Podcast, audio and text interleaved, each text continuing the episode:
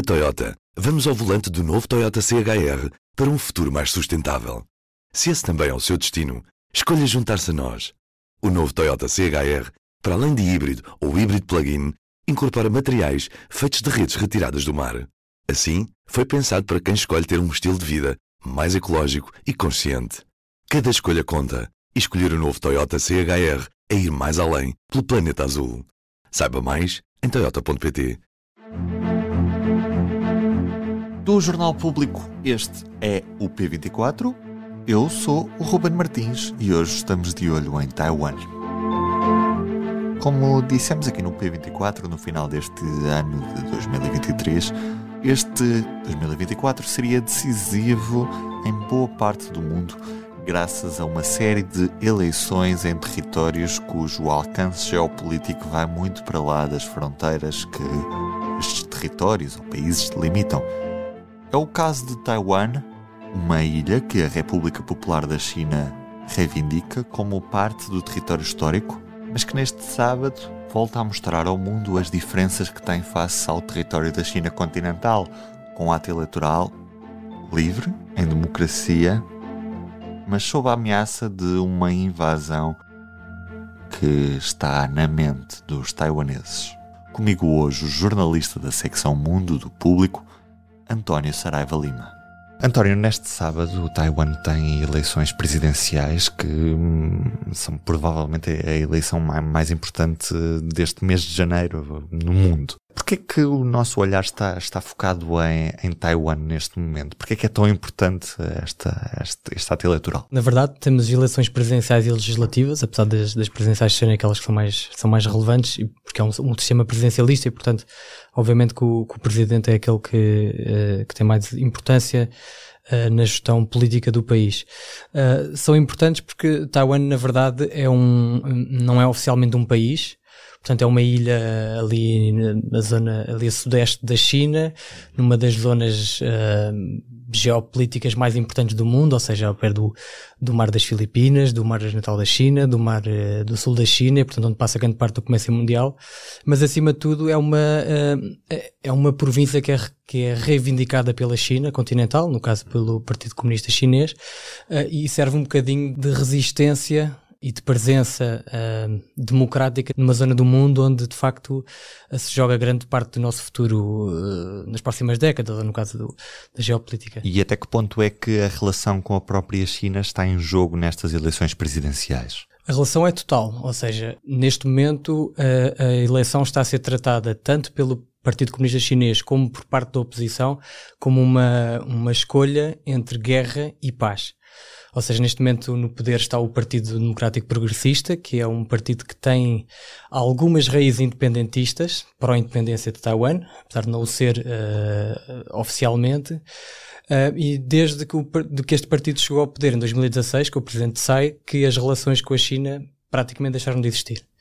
E, portanto, temos assistido a uma aproximação deste partido do governo taiwanês aos Estados Unidos e ao Ocidente, e em resposta à China que reivindica Taiwan como um desígnio histórico, uma, uh, algo que diz que faz parte do seu território desde sempre, um, temos assistido a um, a um aumento brutal do número de exercícios militares em volta de Taiwan, do número de patrulhas, de presença de aviões e presença de navios de guerra chineses naquela região. Um, e portanto o, o, aquilo que neste momento o, os nossos olhos estão virados para, para esta eleição dentro de um contexto em que o Partido Democrático Progressista diz que e admite que pode haver uma invasão chinesa, ou seja, não, não se sabe muito bem, um ataque anfíbio, uma coisa aérea, assim, que pode haver nos, durante a próxima década. Também tendo em conta aquilo que Xi Jinping tem prometido, uh, e, e é preciso notar que o Partido Comunista Chinês e Xi Jinping dizem que não podem nunca renunciar ao uso da força para conquistar uh, Taiwan. E, portanto, estamos neste, neste, é este o contexto destas eleições. E quem é que são os candidatos e, e qual é que é a posição que têm uh, face à China? Há três candidatos presidenciais. Uh, o candidato do Partido Democrático Progressista no poder é o, chama-se Lai Ching-te, que é o atual vice-presidente e que tem uh, um, um, facto engraçado é que ele quando era mais novo assumia-se como pró-independência de Taiwan, depois acabou por moderar um bocadinho o seu discurso quando chegou ao, ao ao governo e, e, nomeadamente nesta, nesta campanha, e que é o favorito. As sondagens dão-lhe dão cerca de 36% de hipóteses de vencer. E depois temos dois candidatos da oposição. Um, que é o O Yu Hee, que é do Kuomintang, que é o Partido Histórico Nacionalista Chinês, porque nós não, não nos podemos esquecer que quando houve a Guerra Civil Chinesa uh, nos anos 20, 40, o governo nacionalista, que era liderado na altura por Chiang Kai-shek, exilou-se para Taiwan, fugiu para Taiwan e, portanto, criou aí um governo chinês no exílio, disse eh, que era o, o, legítimo representante do poder político chinês. E até, desde essa altura, 1949 até 1979, foi quando os Estados Unidos reconheceram a República Popular da China, portanto, do Partido Comunista Chinês, e não a República da China, que é o nome oficial de Taiwan, reconheceram como, como o representante legítimo do poder chinês, que o Kuomintang defende, tal como o Partido Comunista Chinês, que haverá uma reunificação da China, ou seja, que estes dois territórios fazem parte do mesmo espaço político constitucional e, portanto, eventualmente no futuro vai ser, vão ser o mesmo país. A questão é que os, o Partido Comunista Chinês acha que o regime que depois vai ser implementado será o regime comunista e, e, e no caso do Kuomintang acha que será um regime um, uh, democrático. E, portanto, o, o, o Kuomintang, uh, ao contrário do Partido Democrático Progressista, não pode ter uma, uma posição de estar sempre a enfatizar, a, enfatizar a, a, autonomia que Taiwan tem neste momento, porque Taiwan na verdade funciona como um país, ou seja, emite moeda, emite passaportes, tem uma das maiores, das melhores economias do mundo, é um grande produtor de semicondutores, tem eleições livres, tem, tem uh, liberdade de expressão, uh, apesar de ter sido uma ditadura durante a, durante a grande parte da Guerra Fria, um, e portanto o seu candidato é um bocadinho representante destes, desta desta elite chinesa que veio da China continental e que agora não se assume propriamente como taiwanesa, ao contrário de muita gente do, do Partido Democrático Progressista. E depois temos um, um outsider, que é o Kwon Won-je, Ko uh, do Partido Popular de Taiwan, que é um cirurgião que foi ex-presidente da Câmara de Nova Taipei e que, e que basicamente diz que quer ser uma terceira via, apesar de ele ter raízes de, de ter, ter estado no, no Partido Democrático Progressista, um, e que, uh, e portanto estes dois candidatos estão abaixo dos 30% segundo as sondagens. Uhum. Tu estiveste em Taiwan há pouco tempo. Eu estive em Taiwan há pouco tempo, já tinha estado em 2019, foi um, um convite do governo taiwanês e, e, quer dizer, é uma coisa que, que o governo, seja o governo do, do Partido Democrático Progressista, do Kuomintang, é uma coisa que faz parte do, da política do Ministério dos Negócios Estrangeiros, que é, como estamos a falar de um país que não tem voz, num país que não é um país, é, que não tem voz no, no, nas organizações internacionais, é, que não tem relações diplomáticas com praticamente ninguém, tem apenas com 13 países, o que estes governos fazem é convidar jornalistas para irem lá de X em X tempo para uh, verem como Taiwan, uh, no caso concreto, é um, é um excelente, é um excelente de tecnologia, tem eleições livres, tem democracia. Neste caso concreto, a viagem que eu fiz foi, em, foi no final de outubro, nem, nem sequer foi sobre eleições, portanto o tema da, da viagem era segurança, política de defesa. Uh, Falou-se muito sobre, sobre aquilo que Taiwan está a fazer para se preparar para uma invasão chinesa. Até que ponto é que este território está a preparar para essa invasão? Está preparado ou não e, e, e, até que ponto é que isso é, é algo presente na vida do, dos taiwaneses? Eu acho que não é, não é muito, ou seja, as pessoas que eu, com quem eu falei na rua, eles falavam a sombra da China é uma coisa que está sempre presente, mas uh, que eles, se eles acham que vai haver uma invasão militar daqui a três dias ou daqui a dois anos, acham que não. De qualquer maneira, basta olhar, andar pelas ruas, no caso de Taipei, e ver, e ver uh, os cartazes e, e, os, e, os, e algumas, algumas eh, um cartazes a falar sobre recrutamento militar, essas coisas, percebe-se claramente, e mesmo nos aeroportos, percebe-se que é, um, que é, um, que é um, um território que está sob uma enorme pressão. Se eles estão preparados, uh, nunca saberemos. Agora, uma coisa que nos tentaram passar, a mensagem principal que nos tentaram passar, uh, é que Taiwan está a aprender aquilo que eles chamam as lições da Ucrânia. Ou seja, eles olham para, para a invasão russa do território ucraniano como uma oportunidade para apelar à comunidade internacional para olhar mais para Taiwan, no sentido em que eles dizem ah, durante muito tempo nós não acreditámos que um vizinho poderoso e grande que tem ambições históricas sobre um, sobre um território seu vizinho possa invadir e depois a Rússia invadiu a Ucrânia, portanto eles dizem que isso pode aplicar também no caso da China em relação a Taiwan.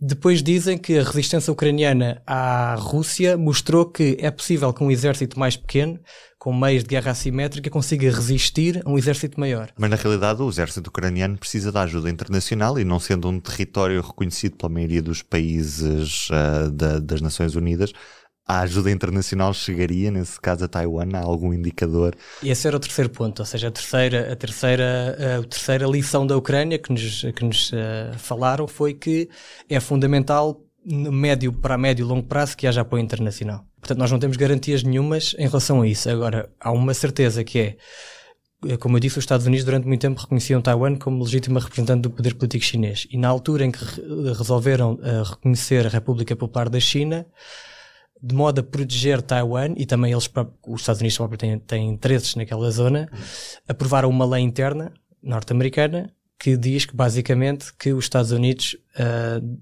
podem vender armamento e fornecer meios a Taiwan para se defender de um ataque militar. Se isso significa que se houver uma invasão uh, da China a Taiwan, dos Estados Unidos vão correr e vão defender, isso já é outra, já é outra, outra questão. Uh, agora, depois também há aqui muitas diferenças em relação à Ucrânia e Taiwan. Taiwan é uma ilha e, portanto, não tem vizinhos. Uh, por exemplo, no caso da Ucrânia tem a Polónia, alguns vizinhos aliados que, que não permitem um cerco total, um bloqueio. No caso de Taiwan isso não se sabe muito bem e por isso é que aqueles exercícios que a China anda a fazer ali à volta dizem que são simulações de bloqueio económico, etc. Mas depois também há o argumento de que uh, a proximidade de Taiwan. Taiwan faz parte de uma zona geográfica do mundo que é chamada primeira cadeia de ilhas. Tem o Japão a norte, as Filipinas a sul. E, e um dos argumentos que se diz é que no caso hipotético de um ataque chinês, Taiwan está tão próxima de Okinawa, no Japão, onde os Estados Unidos têm uma presença militar que seria praticamente impossível os Estados Unidos não serem apanhados, uh, não serem forçados a participar nesta guerra. Uh, isso depois também tem a ver com as, com as características uh, geográficas da própria ilha, que é uma ilha muito montanhosa, que não, não possibilita grandes invasões uh, por terra, mas pronto, isso é um dos argumentos de quem está a preparar Taiwan para, para uma eventual invasão. Este é sem dúvida um dos temas que vai marcar este fim de semana, que em última hora e já nesta madrugada de sexta-feira é marcada pelo ataque dos Estados Unidos e Reino Unido aos Houthis no Iémen, uma série de ataques que surgem em reação ao aumento das hostilidades contra os navios comerciais no Mar Vermelho. Muitos destes navios estavam agora a ser obrigados a dar uma rota maior, a conhecida Rota do Cabo, para fugirem estes militares Houthis no, no Iémen. Estes Houthis no Iémen são apoiados pelo Irão e aumentaram estes ataques a navios comerciais no, no Mar Vermelho em protesto contra a invasão de Gaza por Israel. Eu sou o Ruben Martins, resta-me desejar-lhe um bom fim de semana. A atualização ao minuto do que se está a passar neste conflito será feita, como sempre, em público.pt. Passe por lá. Até segunda. O público fica no ouvido.